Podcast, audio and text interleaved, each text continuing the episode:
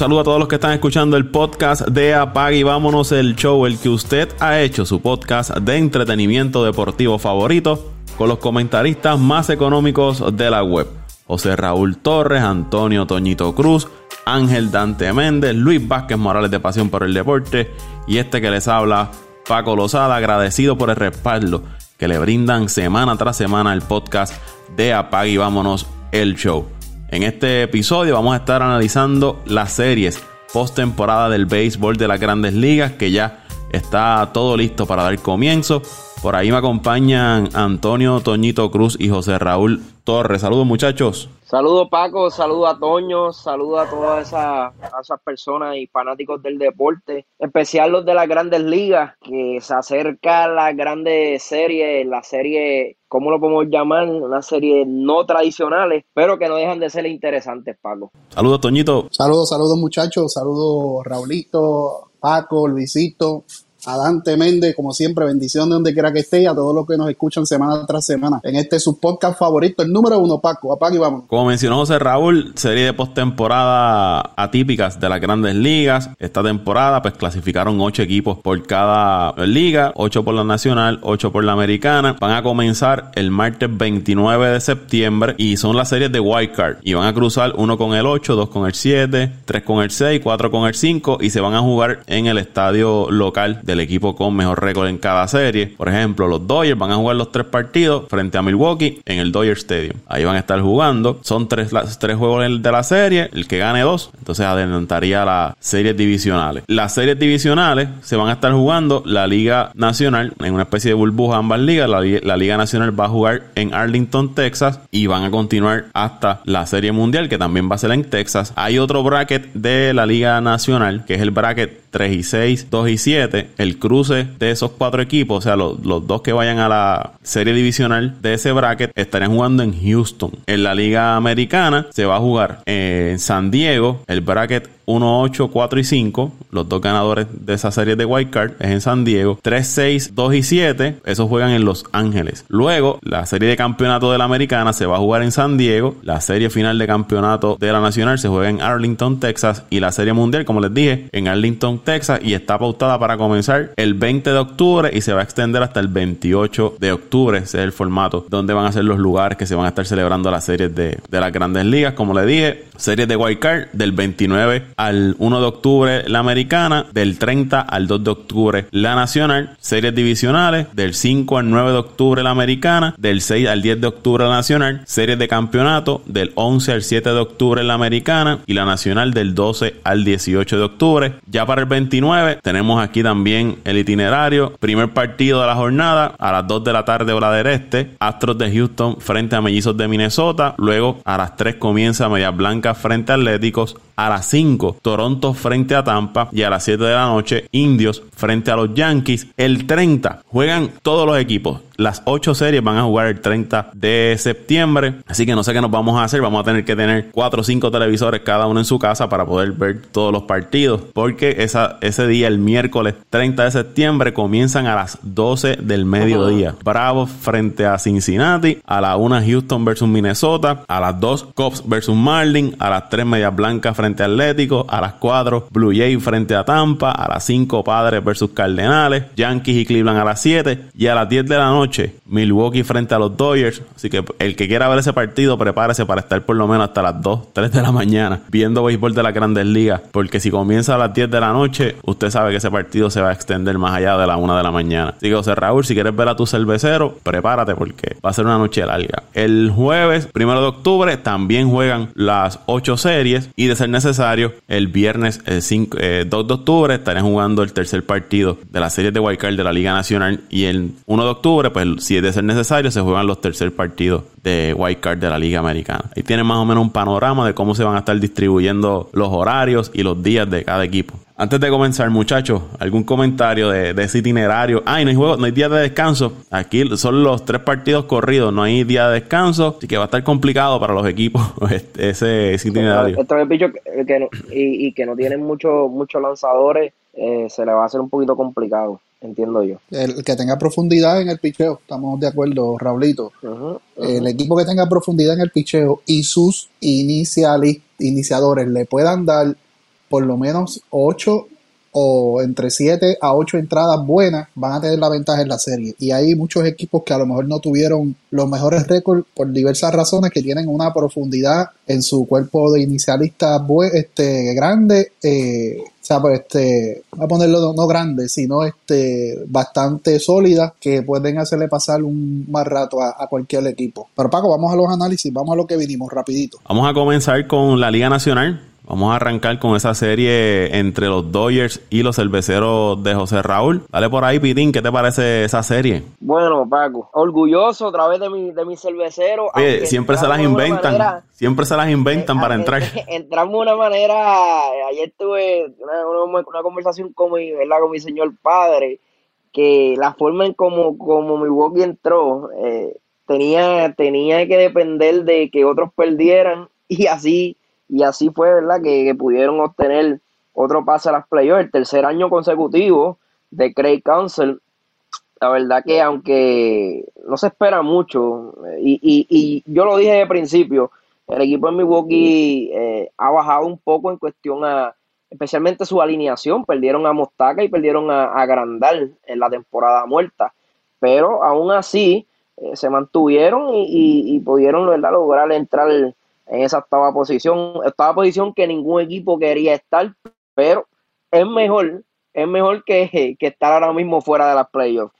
Pues esta serie de Paco y Toño, yo entiendo que, el equipo de los Dodgers es, demasiado dominante, es mucho más equipo que los Dodgers, todos lo sabemos. ¿Cuáles son las la clave para que el equipo de Milwaukee, verdad, pueda dar la sorpresa al palo porque puede pasar. Eh, sabemos que el béisbol eh, no es la primera vez que ha ocurrido sorpresa y, y, pues sí, el equipo de Milwaukee tiene su fortaleza y yo diría que es que su bullpen. Eh, si el equipo de Milwaukee logra conectar y sacar estos iniciadores del equipo de los Dodgers, que es uno de sus fuertes, Kershaw, estamos hablando de Kershaw, Burley, Burley, sí, Walker uh, Bueller, perdóname, Walker Bueller, y, compañía eh, tendrán la, oportunidad, ¿verdad? Para, para quizás tener una serie apretada o ganarla.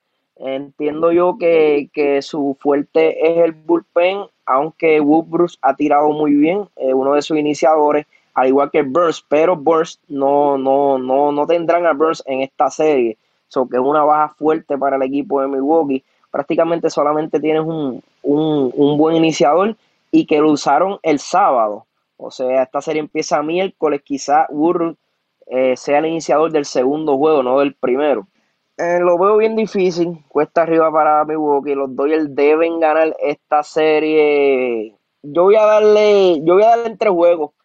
Eh, pienso que los Dodgers van a ganar el primer juego con, con una ventaja amplia. Y el segundo juego va a ser un juego bastante cerrado y, entiendo que el bullpen de Milwaukee va a ser, va, va, va a demostrar lo que es y, sacar ese segundo juego. Pero al final del día, el tercer juego, entiendo que los Dodgers van a volver, van a volver a, a, prevalecer y a salir por la puerta ancha. Así que voy a dar esta serie 2 a 1, dos juegos.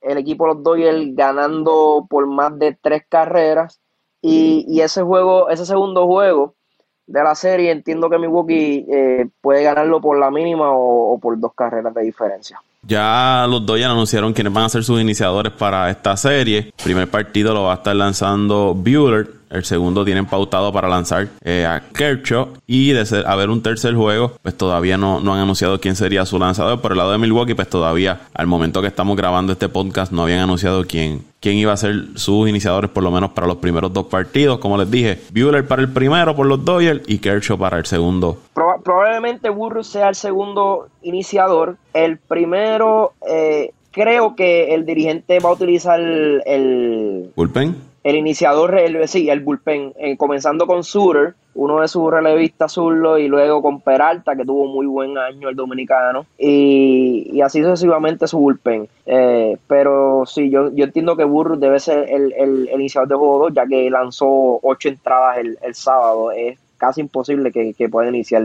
miércoles. Yo me voy, los doy ganando esta serie 2 a 1. 2 a 1, entonces la tiene en tres juegos igual que yo. Sí. Ah, 2 a 0.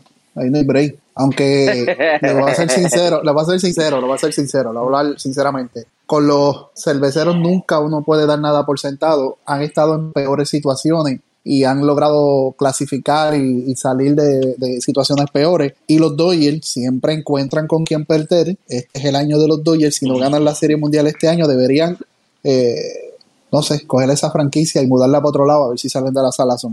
Pero yo los tengo en dos juegos. Esto va a ser uno y dos y, para afuera. ¿Dos juegos cómodos o dos juegos cerrados? es que, bueno, te digo, no se puede predecir mucho con, lo, con la cerveza. Puede que ese día un ejemplo, este Kershaw venga el primer día y, lo, lo blanquee, como puede pasar con Buehler, va a lanzar el primer día. va a tirar el primer día y bueno, vamos a ponerlo así, Buehler tiene el primer día y Kershaw el segundo, ¿cierto? Sí, Buehler va el primero y Kershaw el segundo, pero... Buehler, va el primero y viene efectivo porque en series es bueno, pero Kershaw le da el mal que le daba antes en las series y viene virado y, y Milwaukee viene y le, entra palo. O viene, viene directo como ha estado la mayor parte de la temporada y, y los blanquea o le permita una o dos carreras nada más. O sea que no hay nada que se pueda predecir o nos podamos sorprender de los cerveceros, pero entiendo que los Dodgers no deben tener mucho problema en esta serie. Para mí es la serie menos difícil que se ve en todas las series de, de, ambas ligas. En el papel los Dodgers se ve que es un equipo muy superior al equipo de Milwaukee,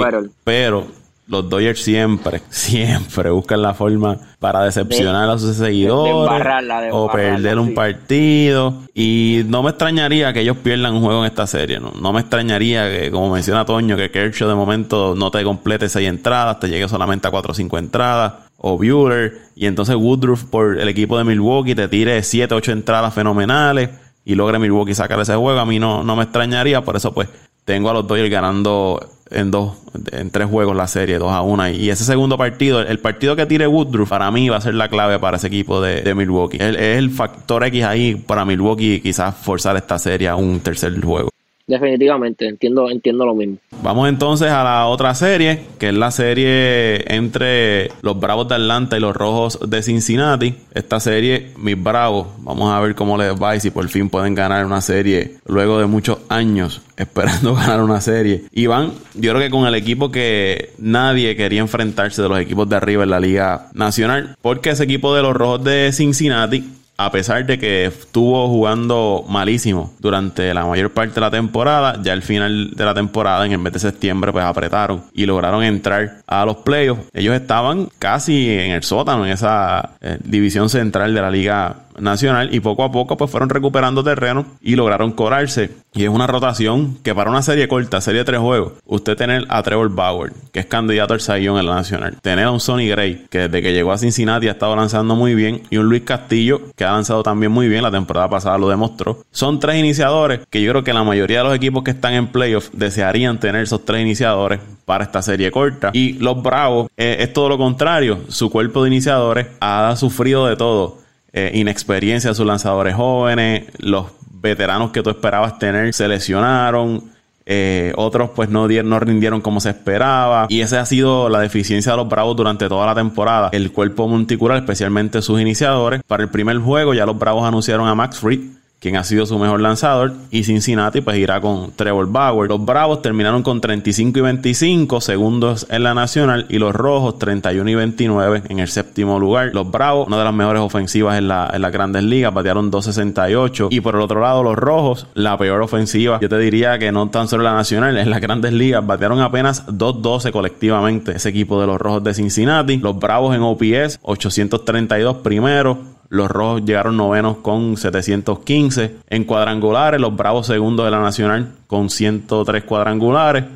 Pero los rojos llegaron cuarto con 90. Y en ponches, los bravos llegaron segundo. Segundo equipo que más ponches recibió, 573. Y los rojos, 534. Llegaron sexto. Esto de los ponches es importante porque el equipo de San Luis, de, el equipo de los rojos, Trevor Bauer es un lanzador que siempre te poncha 10, 12 bateadores constantemente. Y ahí los Bravos pueden tener problemas frente a, a, Trevor Bauer. Más allá de Fritz, segundo y tercer partido, los Bravos tendrían que ir con novatos, ya sea con Anderson o con Wright, o a menos que si se va a un tercer partido, el dirigente entonces opte por lo que dijo José Raúl eh, de Milwaukee, utilizar su relevo durante todo el partido y no depender de un, de un iniciador. Los Bravos batean. La ofensiva de los Bravos generó 5.8 carreras por encuentro durante toda la temporada, solo superado por el equipo de, de los Dodgers. Pero otro detalle de los Bravos, a pesar de anotar tanto, es un equipo que eh, lo que le llaman los outproductivos no son un equipo que tenga muchos out productivos. Estos dos equipos son los, extremos. Lo que uno hace bien, el otro lo hace mal. Y así, y así van a estar. La ofensiva de los rojos, frío y caliente. No, o sea, tienen los nombres de la alineación, pero no han, no han despuntado como ellos esperaban. Ya a la parte final, pues lo que es Maustaka, eh, Joy Boro, han ido pues calentando un poco en el bate. Esta serie yo la veo 2 a 1 favoreciendo a los Bravos y cruzando los dedos de que puedan sacar la serie, porque los rojos, créeme que ese picheo de los rojos eh, me asusta, me asusta en, esa serie. Bueno, Paco, yo.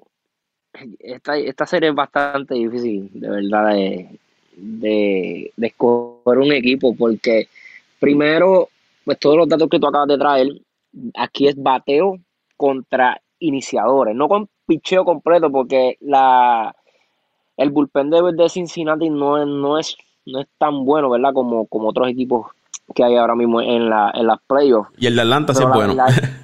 El de Atlanta es, mucho mejor y, especialmente cuando llegan esa séptima, octava, novena entrada. Porque cuando hablamos de relevo Atlanta, Paco, hay que contar ya con un relevo desde la segunda y tercera entrada. Ese es el problema, que ha tenido que recurrir, como tú dices, cuarta, quinta entrada, ya tienes que traer a tu, a tu relevista. A traer a tu caballo, pero, pero si el equipo de Atlanta, eh, yo diría que si el equipo de Atlanta quiere ganar la serie, tiene que, que, seguir este patrón de hacer muchas carreras como, como lo ha estado haciendo y tratar de, sacar estos lanzadores, estos iniciadores, porque si dejan que, que Bauer, eh, mismo Castillo, lance sus 7 y 8 entradas, la cosa va a ser un poco complicada para el equipo de Atlanta, porque aunque Cincinnati su ofensiva no ha explotado como se supone, sea como sea, hay unos nombres ahí que, que en un inning te pueden cambiar el juego. Estamos hablando de Mostaca, eh, Joy Boro y, son tipos que con un batazo sabemos que cambia el juego. Eugenio Suárez son, son tipos de fuerza. Bien difícil, pero me voy con me voy contigo. Yo creo que Atlanta va a seguir eh, ese patrón de juego y seguir anotando carreras y, pienso que van, van, a, van a explotar a, a, a Sonny Gray yo creo que Sonny Gray a los últimos partidos ha lucido un poquito desbalanceado y el mismo Castillo no lo veo no lo veo lanzando tantas entradas. Yo creo que, el juego grande lo van a tener cuando Bauer tire. Me voy con, con Cincinnati el juego que Bauer tire y los demás me voy con el equipo de Atlanta. Antes de ir con Toño, rapidito, eh, la ofensiva de Cincinnati es una ofensiva que depende plenamente de los cuadrangulares. El día que ellos no estén conectando cuadrangulares, pues esa ofensiva no, no fluye. El lado de Atlanta, pues su ofensiva, yo creo que del 1 al 9 es una de las mejores ofensivas en, todas las grandes ligas. Cuando usted tiene en esa parte de arriba Acuña, Freeman y Osuna, que están teniendo una temporada espectacular. Es una alineación peligrosa. Eh, como les dije, el primer juego es Fried versus Bauer. Y ya Cincinnati anunció para el segundo partido a Luis Castillo. Atlanta no ha anunciado quién será su segundo iniciador. Y de haber un tercer juego, pues entonces iría Sonny Gray por el equipo de Cincinnati. Atlanta aún no, no ha anunciado. Toñito, ¿quién, para ti, ¿quién gana? Yo voy a hacer una pregunta y vas a saber quién, quién, quién yo entiendo que va a ganar. Dime los tres inicialistas o iniciadores de... Sonny Gray, Bauer y, Castillo. en, el orden, en, el orden, en el orden en que van a tirar. Bauer, Castillo y Sonny Gray. ¿Cuáles son los de Atlanta? Max Free. Los demás no lo han anunciado, pero debe ser, entiendo yo que sería Max Fried y Wright. Eh, Max Fried, Anderson y Wright. O a menos que a menos que haya un tercer juego y se vayan con, con bullpen. Ahí tiene, ahí tienes el problema, Paco. Ahí tienes el problema. Eh, el picheo de Cincinnati está muy sólido. Y en una serie corta, eh, con esos dos, esos dos este, jugadores, eh, lanzadores que van a iniciar por Cincinnati, las cosas están bien difíciles para cualquier ofensiva. Para cualquier ofensiva. Y con la temporada que ha tenido Bauer este año, yo creo que ese primer juego va a ser más que importante para Atlanta que, que Freed pueda parear a Bauer. Si, si ese primer juego Atlanta no puede sacárselo, no puede sacarse de encima la agresividad que tiene Bauer atacando la zona de strike, lamentablemente te digo que apague y vámonos. Dos juegos se va Atlanta. Oye, Yo te Toño, diría, Paco, que que-. Ajá. Toño, la verdad es que con tu comentario yo creo que me está haciendo cambiar de parecer porque yo pensaba que Castillo iba a iniciar el primer juego. Pero si la cosa de, es que Bauer inicia ese primer juego y con su mejor lanzador Atlanta y luego lo que tienen son dos lanzadores que es, es, es Artir y Tápate, la cosa va a estar fea también para Atlanta. Pero me voy a quedar con Atlanta 2 a 1, pero la verdad que, que tu comentario eh, da mucho de qué pensar y da mucho de Te hizo, que- te hizo reflexionar, ¿verdad? Oye, oye, yo creo que, que, que ahora mismo, Pa- Paco, la verdad el caso es que está, está bien apretada la cosa también para Atlanta. Pero esto es una serie, cualquier cosa puede pasar. Yo te diría, Claro, yo te, yo te diría eh, que los primeros dos juegos la ventaja la tiene la tiene eh, eh, Cincinnati. Sonny Gray en el tercero, pues Sonny Gray es un, un lanzador que puede ser más, más bateable, que le pueden conectar mucho mejor. Pero si ese primer juego, ese macheo de Fried y, Bauer, eh, Atlanta no puede capitalizar con Bauer, ya el segundo día, eh, si el que va es Anderson, que no tuvo una mala temporada, pero acuérdense, es novato, es joven, y, y permite muchos cuadrangulares también. ¿Y cuál es la que Paco dijo de la de la fortaleza del equipo de, fuerte, de- de Cincinnati sí. ofensiva? Los honrones. cuadrangulares. Yo tengo a, a Cincinnati, no, eh, no quiero adelantar los futuros, eh, adelantarme a futuros este eh, predicciones o análisis, pero yo le diría que yo tengo Cincinnati llegando hasta la, hasta la serie final de la, hasta la de última. la Liga Nacional. Sí, Y, y- y- y sé por qué, y sé por qué tu comentario, por cómo está confeccionado el itinerario.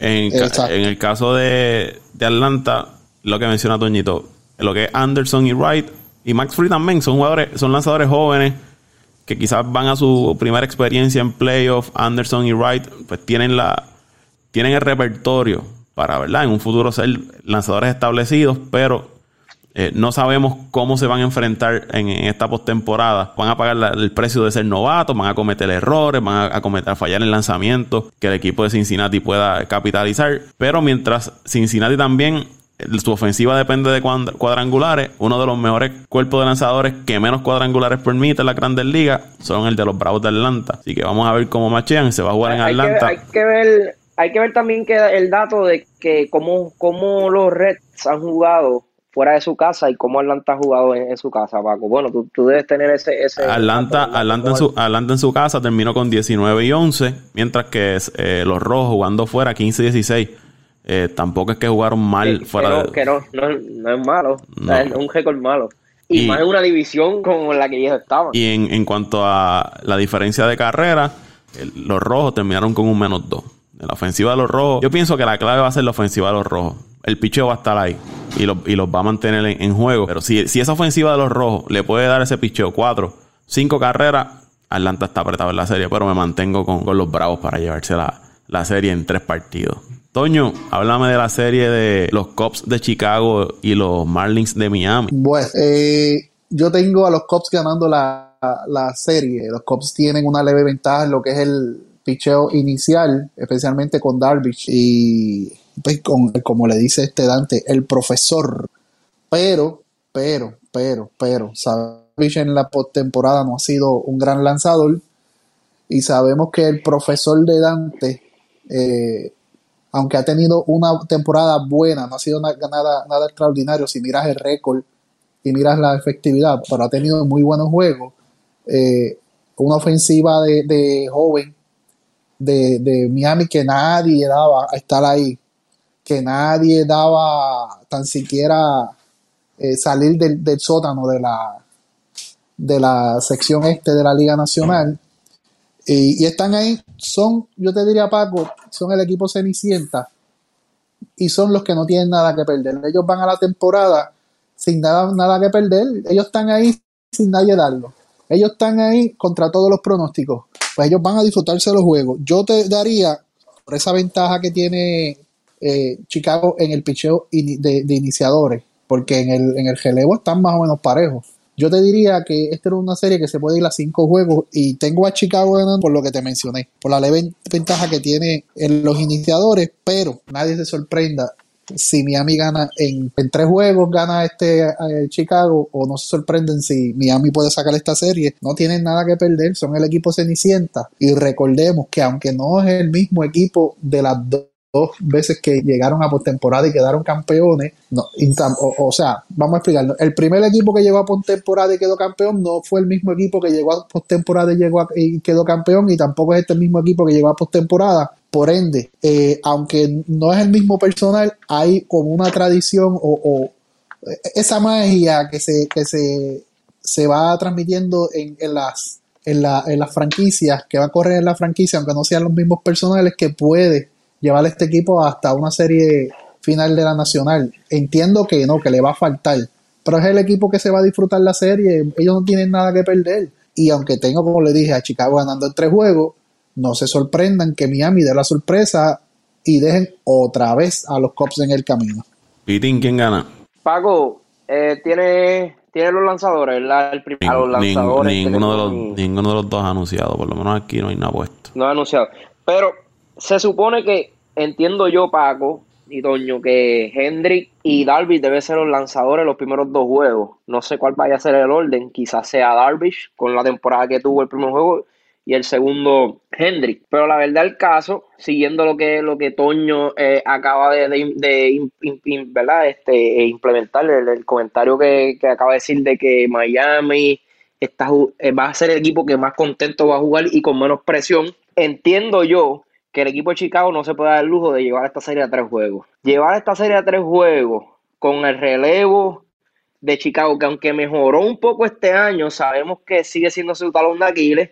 Una ofensiva que hoy te hace 10 cajeras, pero el otro día no pueden, no pueden dar tres hits. Chicago ha demostrado que es un equipo muchas veces inconsistente, eh, especialmente en su, en su alineación. Yo creo que Chicago, y utilizando sus dos caballos, los primeros dos juegos, debe ganar la serie en dos juegos. Si no gana los primeros dos juegos, especialmente si pierde el primer juego de la serie, yo creo que el equipo de Chicago va a tener problemas. Pero me voy con ellos ganando la, serie a, a 2-0, a, dos juegos. Si se va a un tercer juego, cuidado Dante por ahí. Si se va a un tercer juego, me atrevo a decir lo digo ahora que Miami ganarte ese juego. Yo me voy con el equipo de Chicago ganando 2-0 la serie.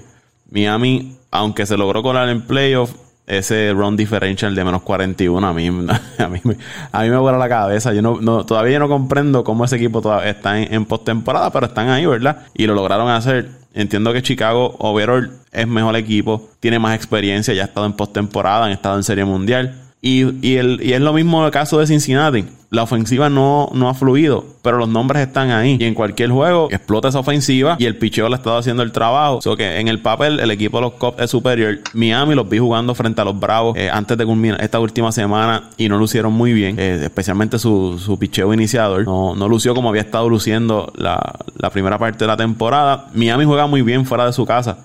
De hecho, jugaron mejor eh, como visitante que como local. Se va a jugar en Chicago. Yo, creo que Chicago va a sacar esa serie 2 por 0. Se van a llevar los Cops esa serie. Vamos entonces a la serie. Y ustedes, usted, muchachos, perdón, antes que siga, ¿ustedes creen que eh, si, si esa serie se va a tres juegos, ¿ustedes creen que Chicago la debe ganar o la cosa se puede complicar para los Es que es difícil, difícil predecir, como tú dijiste, si Chicago deja que esa serie llegue a tres juegos, yo entiendo que se va a ir a tres juegos, pero si Chicago deja que esa serie se le vaya a tres juegos, la, la, las posibilidades de ganarlas, yo te diría que está 50-50.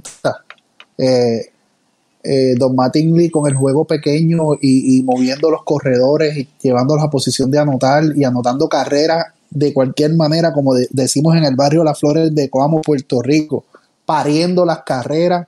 Eh, Don Mattingly es un maestro y debe estar considerado para, para dirigente del año. O sea, no hay, no hay duda de eso por lo que ha hecho con ese equipo, con el, personal que tiene, con las expectativas que tenían, con la reestructuración que tuvo ese equipo completa saliendo de sus veteranos, no tan solo a principio de temporada, temporada muerta, sino durante la temporada. Eh, yo entiendo que en un juego en un juego decisivo, Don Mattingly es bien peligroso y es un equipo bien rápido. el equipo de, de, Miami es un equipo bien rápido, no se olviden de eso. Un equipo demasiado rápido. Y ahí lo que menciona Toñito, ese equipo de Miami, una vez tiene corredores en las bases, buscan la manera de, adelantar los correros de siempre. Siempre están molestando, siempre están tratando de robar bases. Eh, los outs productivos, ellos le sacan mucho provecho y bases por bola también. Eh, los Cops no pueden permitir darle mucha base por bola a los bateadores de, Miami porque se les va a complicar. Créeme, yo los vi jugar frente a los Bravos y cada vez que colocaban corredor en las bases era un dolor de cabeza para, Atlanta. Era casi una carrera segura. Oye, y que no le llegue un déjà vu. Recuerda que los Marlins ahí fue que ganaron el séptimo juego para el sexto juego, el sexto y séptimo juego de, aquella jugada del, del, fanático. Vamos a la próxima serie, que es la de los padres de San Diego frente a los Cardenales de San Luis. En esta serie, los lanzadores, pues todavía al momento que estamos grabando no habían sido anunciados. Los Cardenales batearon 234 de promedio colectivo, llegaron número 11. Los padres 257, llegaron séptimo. Conectaron 95 cuadrangulares el equipo de San Diego, llegaron tercero. 51 San Luis, llegaron 15. En OPS, los padres 798, cuarto. Mientras que San Luis 694, llegaron 14. En cuanto a la efectividad de sus lanzadores, 3.86 la de San Diego, tercero. Los contrarios le batean 234, llegaron sexto. Y 565 ponches, número 4. Mientras que San Luis 391, perdónenme, 3.90, 3.90 la efectividad de, de los Cardenales. 216 le batearon los contrarios, que llegaron tercero. Y 464 ponches, llegaron número 13 en, entre los equipos de la Liga Nacional. Datos interesantes sobre los Cardenales de San Luis. Ellos tuvieron 17 días sin poder jugar por la situación del COVID. Luego jugaron 53 eh, partidos en 44 días. Y con todo y eso lograron ir a los playoffs. Ellos lograron el pase el último día de la postemporada. Tuvieron 11 dobles juegos y 6 de estos fueron entre el 5 y el 18 de, septiembre. Así que los Cardenales eh, como se, como se dice, sacaron el pase a, los playoffs a pulmón. No tuvieron su mejor temporada. Eh, no es el mismo equipo de los Cardenales quizás que estábamos acostumbrados a ver en aquellos años de Albert Pujols, pero este es San Luis y San Luis es de estos equipos que siempre se las inventa para llegar a playoffs y una vez llegan a, playoffs se ganan al más lindo. El año pasado cogieron a los Bravos y se los limpiaron, eh, así que yo no tampoco me extrañaría y me parece algo similar este equipo de San Diego al equipo de los Bravos del año pasado, equipo joven que adelantó el proceso de verdad de que sus jugadores más novatos explotaran, llegan a playoffs, pero les toca con este equipo de, San Luis, equipo veterano con Jadier Molina, con Goldschmidt, con Carpenter, con Dion, con Winwright, que siempre buscan la forma de ganar esos partidos eh, claves en los playoffs, especialmente los partidos cerrados y que tienen mucha experiencia. Y cuando usted tiene un Jadier Molina detrás del plato, que puede, ¿verdad?, llevar el picheo y sabe cómo trabajar a los bateadores, no me extrañaría que, que los Cardenales de San Luis pues logren logren dar la sorpresa en esta serie. Ellos en su rotación, San Luis pues perdió a Dakota Hudson, va a tener Tommy Young, Carlos Martínez, desde que llegó de COVID, pues no ha tenido su mejor temporada. Flaherty no es el mismo Flaherty del año pasado, el talento está ahí, pero este año hace una efectividad de 5. Winwright parece que cogió un segundo aire en su carrera, ha sido su, su, mejor lanzador. Y sus relevistas, pues los, más o menos lo mismo que vimos el año pasado con Alex Reyes, con Gallego, con, con Gant. Andrew Miller, el zurdo veterano que, que, está ahí. Y por el lado de San Diego, pues Clevinger no se sabe cuándo pueda volver a lanzar en postemporada, si es que va a lanzar en postemporada, él está lastimado. Eh, ahí pues entonces tendrían que ir con, con Lamet, que había estado un poco lastimado. Tienen a, Davis, tienen a, a Paddock y a Richard. Quizás tienen un poco más de, de profundidad en el, en el cuerpo de lanzadores, pero sin duda eh, Clevinger le va a hacer falta a ese equipo de, San Diego. Y su relevista, pues también es un grupo de, lanzadores veteranos eh, y él ha hecho el trabajo. Desde el primero de septiembre, el bullpen de los padres ha sido uno de los mejores en las mayores. Y en el lado de la ofensiva, pues los padres se le ha caído la ofensiva. Fernando Tati y Hosmer en el mes de septiembre se le ha caído el bate. Fernando Tati apenas ha bateado 208 en el mes de septiembre y Cronworth que lo habíamos mencionado para novato del año, batea 183 en el mes de, septiembre, que le, va a hacer mucha falta esa ofensiva Y como les dije, el equipo de San Luis, si mantiene los juegos cerrados, no, no, me extraña que puedan sacar la, la, serie. Los padres dependen, es otro equipo que depende muchísimo de los cuadrangulares para anotar carreras. Pero San Luis es otro equipo que limita, ¿no? Es, este equipo que trabaja mejor a los equipos que eh, dependen su producción de carreras del, del, batazo largo. Vamos a ver cómo entonces eh, pueden trabajar a los padres. San Diego con corredores en base batea 310, pero a San Luis le batean 222 con corredores en base. Yo no sé, pero si es por talento, San Diego debe ganar. Pero como les dije, no me extrañaría que, los Cardenales saquen del medio a, los padres como han hecho en otros años con otros equipos. Aún así me voy con los padres 2 a 1 ganando la... Yo la, la verdad el caso es que que, bueno, te fuiste con, con quién, perdóname, no escuché bien. Con los padres, 2 a 1. Te, vas con los padres 2 a 1. A mí me gustaría, por dos maneras, me gustaría de que San Diego ganara eh, esta serie. Una es porque tú sabes cuál es el próximo eh, eh, rival, ¿verdad? Si San Diego pasa esta serie, los Dodgers de Los Ángeles. Sería una serie espectacular. Si no, si, si, si no una de las mejores en los últimos años en, en, cuestión a talento joven. Y la, rivalidad que va a estar ahí. Y la, y la rivalidad. Eh, segundo, la verdad es que, para cuestión de marketing, eh, mercadeo, eh, el equipo de los padres tiene que estar, tiene que estar ahí. Tenemos un Tati Junior, Manny Machado, que, que han cambiado mucho el juego. Y, y entiendo que, para el béisbol yo creo que San Diego le, conviene mucho a, a, ¿verdad? a la Major League Baseball para, para esta serie. Pero la verdad el caso es que es bien difícil escoger, escoger una serie por encima de San Luis. Pago, pero me voy a dejar ya por los sentimientos porque quiero ver esta serie de los Dodgers y los padres y me voy con los padres 2 a 1, pero ah, difícil, difícil la situación. San Luis es San Luis siempre. Bueno, dice una canción de Silberto Santa Rosa que la conciencia pesa más que, el como el corazón. Me dice el corazón que la quiera, pero me dice la conciencia. La conciencia más que pesa más que el corazón. Yo le digo algo. Yo, yo me dejo llevar por lo que Paco dijo del equipo de San Luis. El equipo de San Luis, la veteranía, tiene veteranía, tiene juventud y tiene lo que Paco mencionó. Tiene un Yadier Molina detrás del plato que sabe, sabe cómo llevar el juego, estudia a cabalidad y cada detalle de las debilidades del bateador del equipo contrario. Y es una, la mente maestra, yo te diría, uno de los receptores más inteligentes en cuanto a, a, llevar el juego, en cuanto a estrategias de juego, en cuanto al liderazgo que él ejerce en ese equipo. O sea, uno de los mejores este, receptores en la historia de las grandes ligas, la historia del béisbol de todos los tiempos, en, cuanto a eso. Eh, yo no me sorprendería que San Luis sacara esta serie en dos juegos, pero me voy a ir a tres juegos con San Luis. San Luis siempre se las arregla, ha estado en este escenario muchas veces. No sé si pueda pasar la próxima serie. Y como mencionó Paco, lo que hizo San Luis jugando cincuenta y pico de juegos en cuarenta y pico de días.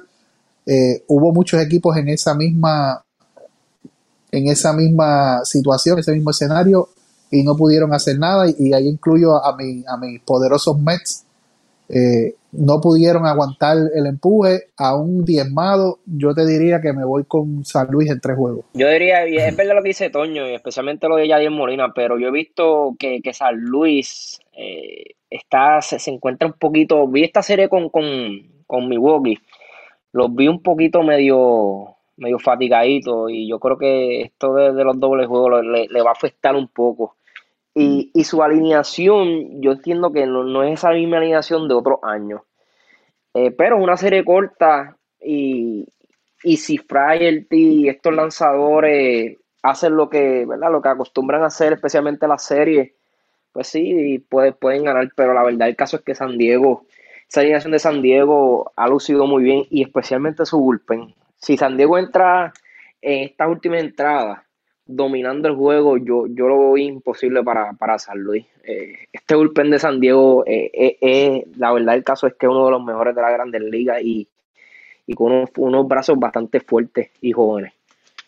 Yo creo que San Luis va a extrañar el bate de, de Osuna en esa, en esa alineación que lo tenía en el la temporada pasada, esta no lo tienen. Aún así, pues tienen a, como les dije, a un Yadier, a un Goldschmidt, a un De Jong, a Carpenter, a, a Won. Son bateadores, ¿verdad? Que, que, pueden estar ahí, le pueden hacer el, el trabajo. Aunque se vea súper ese equipo de San Diego, no, no podemos descartar de todo al equipo de los Cardenales de San Luis. Pues muchachos, vamos a dejar hasta aquí este análisis de la Liga Nacional. En el próximo podcast vamos entonces a estar hablando de la Liga Americana, donde los siguen en las redes sociales. Bueno, a mí como siempre me siguen en arroba Antonio Cruz 528. Arroba Antonio Cruz 528 y Pitín, ¿te sabes el tuyo? Lo digo por ti. Dilo, dilo por mí, lo tiene. arroba Pinto Torres 89. no, no, 821. Eh, no te lo sabes. 821.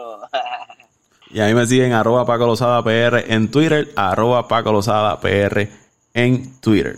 Ah, vámonos el show.